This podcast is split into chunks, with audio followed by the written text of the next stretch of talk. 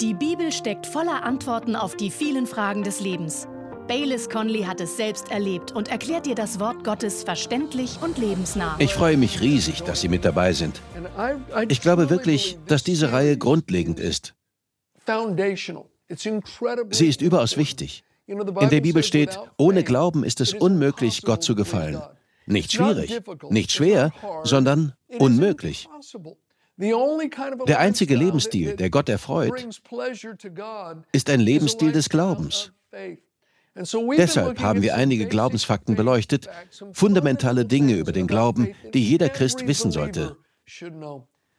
Ich bin ehrlich gesagt manchmal überrascht von Menschen, die schon jahrelang in der Kirche sind, aber so wenig über Glauben wissen. Bei einem neuen Christen, der gerade erst dabei ist, ist es verständlich, dass er bestimmte Dinge über den Glauben noch nicht weiß. Aber bei jemandem, der schon seit fünf, zehn, zwanzig Jahren, vielleicht noch länger in der Kirche ist und die grundlegenden Glaubensprinzipien nicht versteht, da kratze ich mich schon am Kopf. Ich glaube nicht, dass wir zu viel über Glauben predigen können. Weil Gott so gnädig ist, hat er uns durch den Glauben gerettet.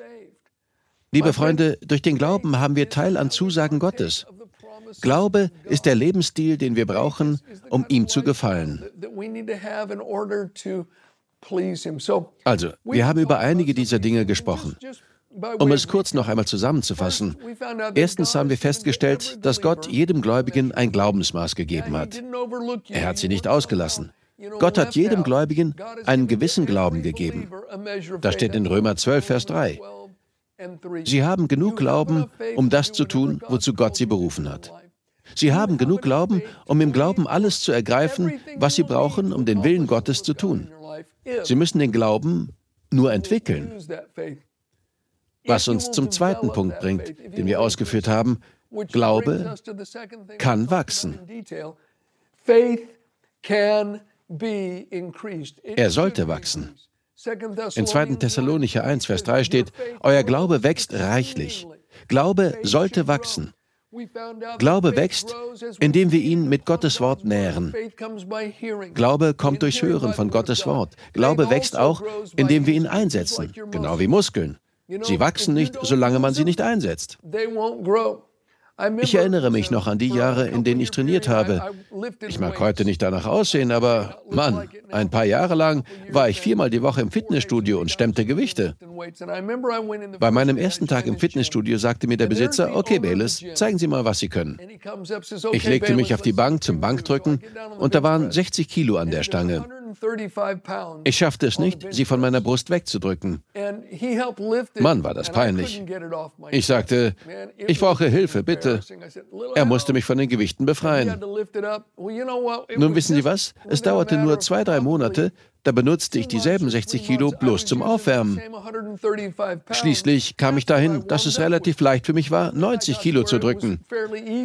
Heute stemme ich zwar keine Gewichte mehr, aber eine Zeit lang tat ich es gewissenhaft. Der Punkt ist, meine Muskeln wurden durch den Gebrauch gestärkt. Sie wuchsen. Genauso wird unser Glaube durch den Gebrauch gestärkt, indem wir ihn auf unsere Lebensumstände anwenden und allein Gottes Wort vertrauen. Das dritte über den Glauben ist, dass Glaube ohne Taten tot ist.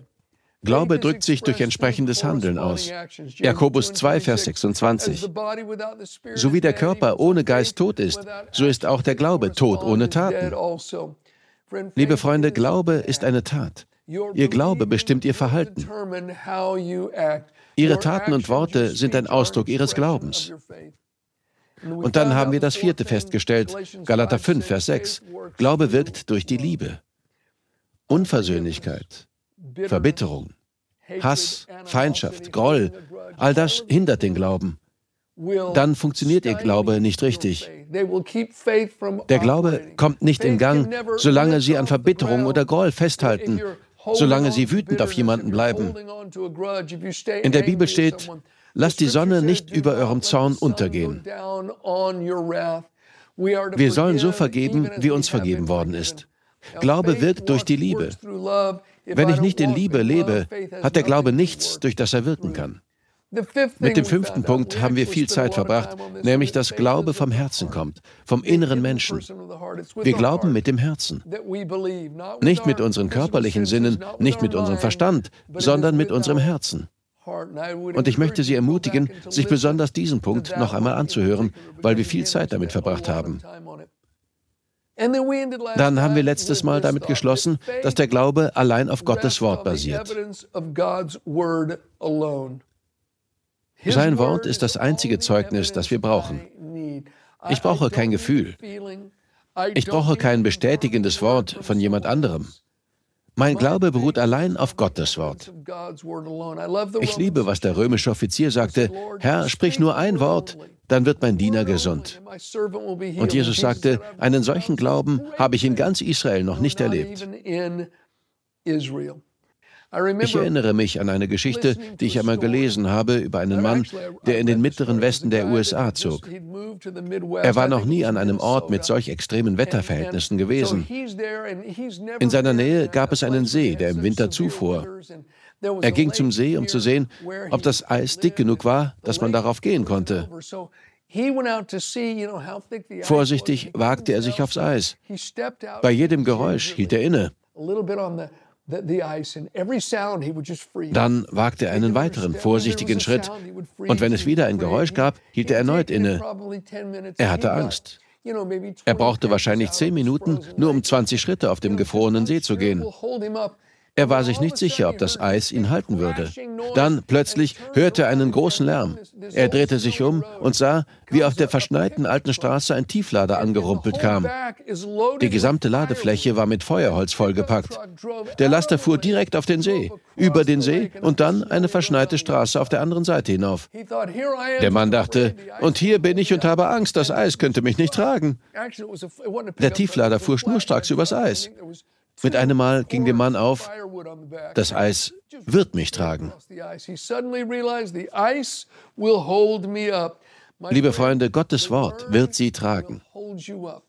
Wagen Sie Glaubensschritte. Sie werden nicht sinken. Das Eis wird nicht brechen. Auf Gott ist Verlass. Das bringt uns zu unserem siebten Glaubensfakt. Ihr Glaube wird geprüft werden. Ihr Glaube wird geprüft werden. 1. Petrus 1, Vers 7 spricht von Glaubensprüfungen. Dort steht, dies dient nur dazu, euren Glauben zu prüfen, damit sich zeigt, ob er wirklich stark und rein ist. Er wird erprobt, so wie Gold im Feuer geprüft und geläutert wird.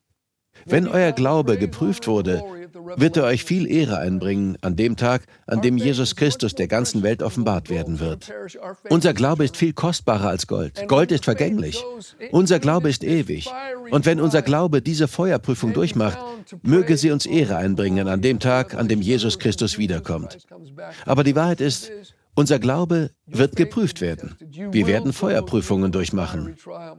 Paulus schrieb dem jungen Timotheus in 1 Timotheus 6, Vers 12, Kämpfe den guten Kampf des Glaubens.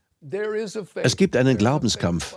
Sehen Sie, zwischen jeder Zusage Gottes und ihrer Erfüllung liegt eine Wüstenstrecke.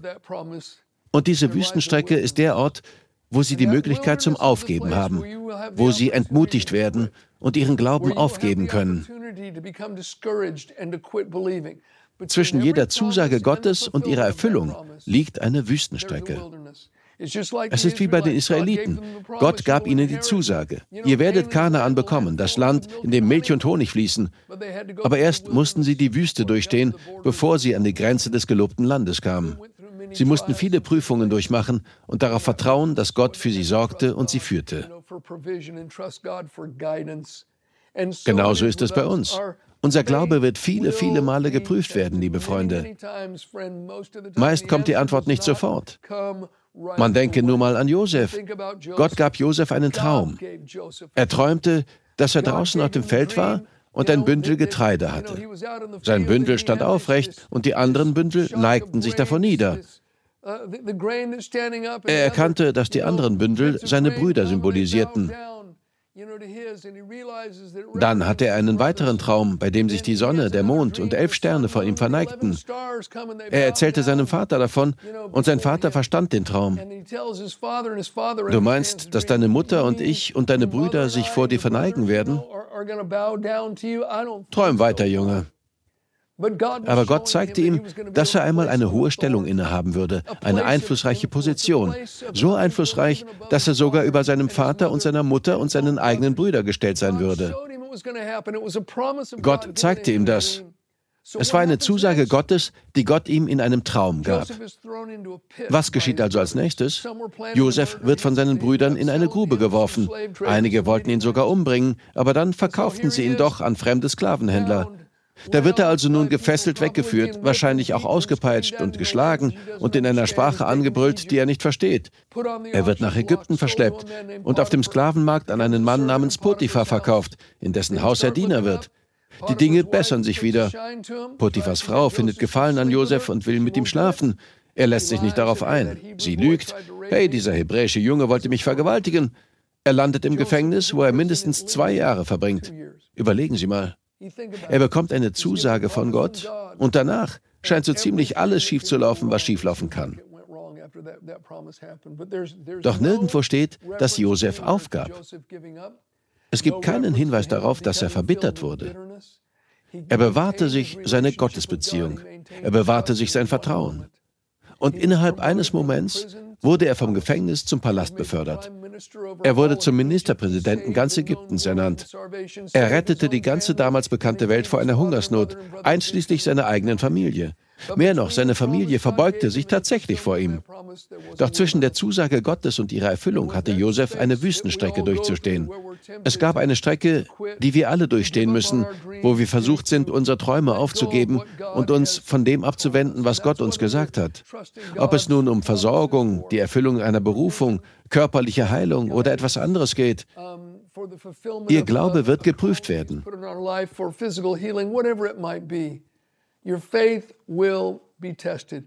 Aber ich sage Ihnen, nachdem Sie die Prüfung bestanden haben, wird Ihnen Ihr Glaube viel Ehre einbringen an dem Tag, an dem Jesus Christus sich der ganzen Welt zeigt. Gut. Nummer 8. Der achte Glaubensfakt. Für jemand anderen wird Ihr Glaube nicht immer funktionieren. Denken Sie mal darüber nach. Ich höre Menschen recht häufig sagen, ich glaube, dass Gott etwas für den und den tun wird. Okay, das ist gut. Der Apostel Paulus schrieb über gemeinsamen Glauben und Jesus sagte, wenn zwei von euch hier auf der Erde darin eins werden, eine Bitte an Gott zu richten, dann wird mein Vater im Himmel diese Bitte erfüllen. Ja, unser Glaube kann sich mit dem Glauben anderer verbinden, sodass wir Gott gemeinsam um etwas bitten. Das ist durch und durch biblisch. Aber ich kann nicht einfach in ihr Leben marschieren und sagen, ich glaube, dass Gott das und das für sie tun wird. Ich kann nicht in Ihre Wohnung stolziert kommen und Ihre Möbel umstellen. Ich kann nicht kommen und Ihre Kinder zurechtweisen. Ich kann nicht Ihre Bilder von der Wand nehmen und den Teppich herausreißen. Nein, diese Autorität habe ich bei Ihnen zu Hause nicht. Genauso wenig kann ich einfach in Ihr Leben stolziert kommen und meinen Glauben ausüben. Es mag zwar bestimmte Umstände geben, wo mein Glaube einen jungen Christen tragen kann, einen Neubekehrten, der gerade erst lernt, an Gott zu glauben, jemanden, der noch lernen muss, was ihm durch Jesus zusteht.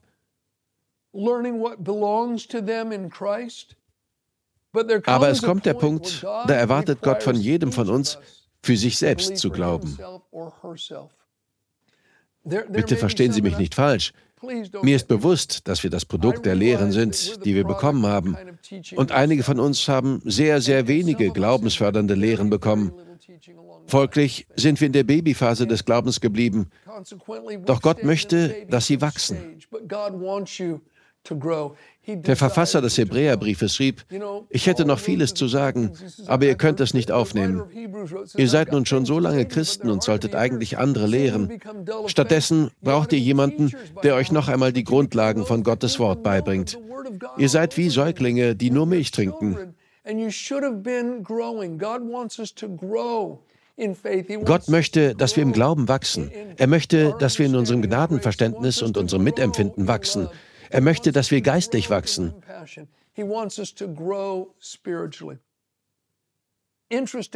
Folgendes Beispiel finde ich interessant. In Jakobus 5 heißt es, ist einer von euch krank? Dann soll er die Ältesten der Gemeinde holen, damit sie für ihn beten und ihn im Namen des Herrn mit Öl salben. Ihr Gebet im Glauben an Gott wird den Kranken aus seiner Not herausholen und der Herr wird ihn aufrichten. Und wenn er Sünden begangen hat, wird Gott ihm vergeben. Da steht, dass der Kranke selbst die Ältesten holen soll, nicht dass jemand anders sie für ihn holen lassen soll. Der Kranke selbst ist gefordert, seinen Glauben an Gottes Wort auszuüben und entsprechend zu handeln. Da steht nicht, ist einer von euch krank, dann soll jemand die Ältesten holen, sondern dann soll er selbst sie holen. Noch etwas Interessantes. In den Evangelien gibt es nur vier Begebenheiten, bei denen jemand für einen anderen Heilung suchte und derjenige geheilt wurde.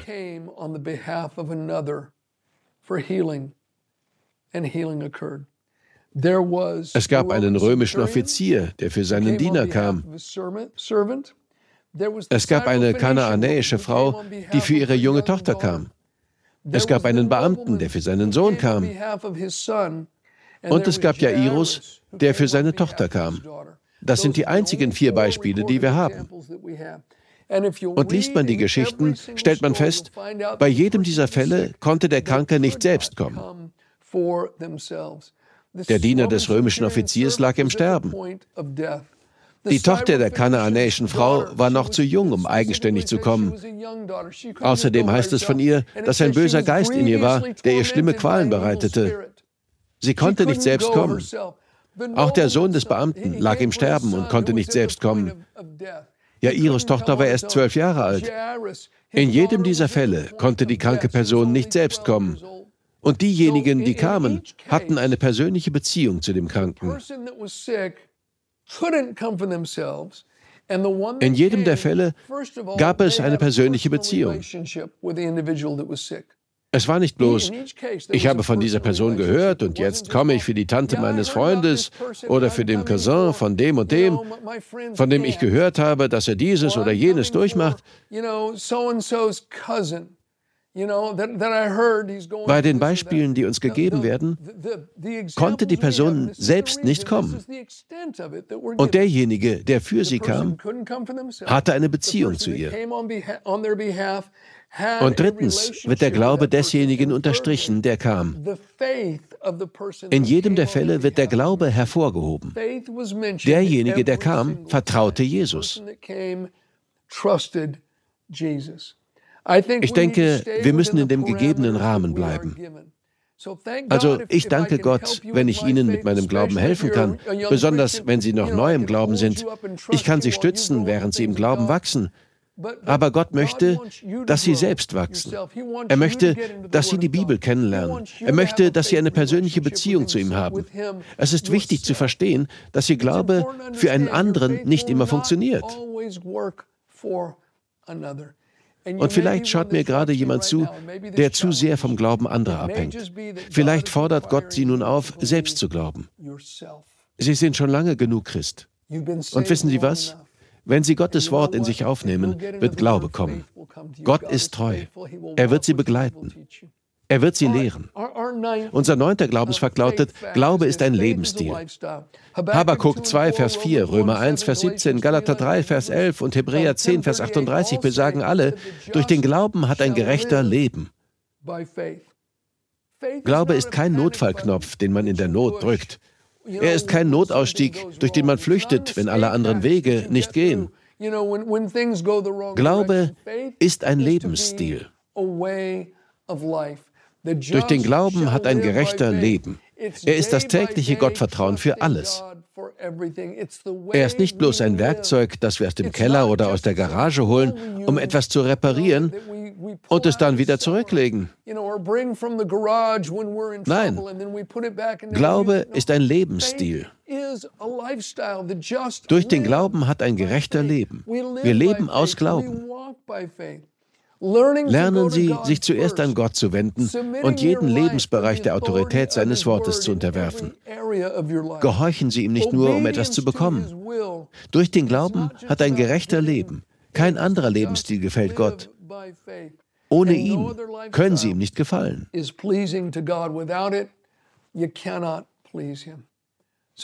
Also, liebe Freunde, noch einmal, der Glaube ist kein Knopf, Fallschirm oder Zauberstab für den Notfall.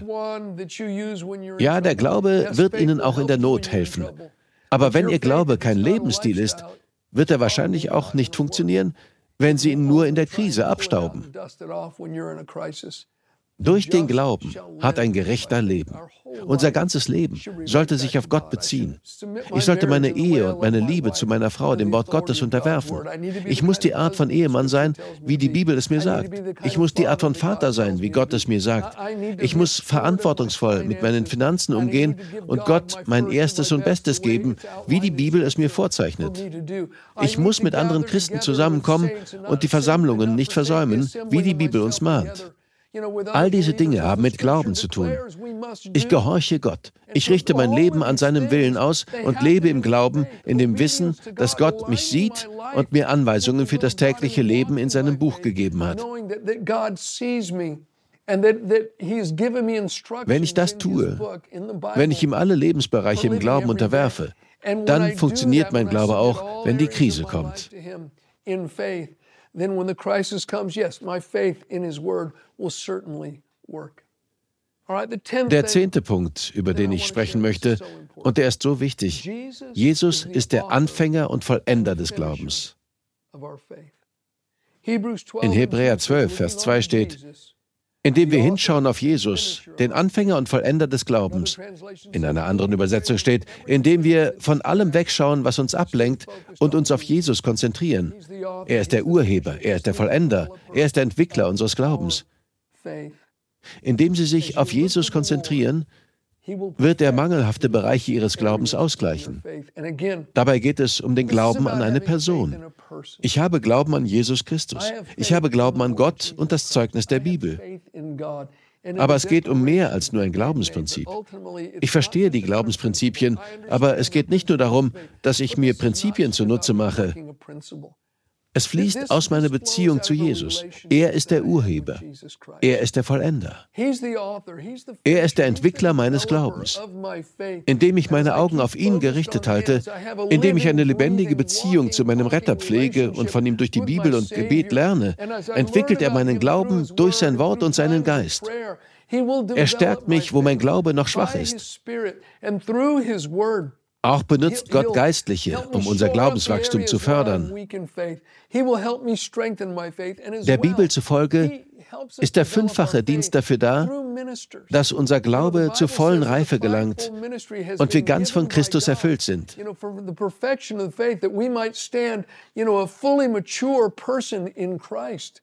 Darüber spricht Epheser. Und in 1. Thessalonicher 3 schreibt Paulus, Tag und Nacht beten wir für euch und bitten Gott um ein Wiedersehen, damit wir vollenden können, woran es euch im Glauben vielleicht noch fehlt. Paulus wusste, dass Gott ihn gebrauchen würde, um in den Thessalonichern zu vollenden, woran es ihnen im Glauben noch fehlte. Gott benutzt Prediger. Gott benutzt eine Sendung wie diese. Ich glaube, es ist kein Zufall, dass Sie mir jetzt gerade zuhören. Wenn Sie sich diese Predigt angehört haben und auch die vorherigen, wo wir über diese Grundlagen des Glaubens gesprochen haben, hat er bestimmt mögliche Schwachstellen Ihres Glaubens gestärkt, um ihn zu vollenden. Das Wort vollenden bedeutet, etwas zur Reife zu bringen, was vorher noch unreif war. Dazu gebraucht Gott Pastoren, Bibellehrer, Geistliche, genauso wie unsere persönliche Zeit mit der Bibel und im Gebet. Sie müssen mit einer bibeltreuen, evangelisierenden Kirche verbunden sein, die sich nicht für den Namen Jesus schämt. Das wird Ihr Glaubenswachstum fördern. In einer Bibelübersetzung heißt es, indem wir unsere Augen auf Jesus gerichtet halten, von dem unser Glaube von Anfang bis zum Ende abhängt. Wir wollen unsere Augen auf Jesus gerichtet halten und darauf vertrauen, dass er unsere Glaubensmängel ausgleicht und unseren Glauben wachsen lässt. In seinem kostbaren Namen.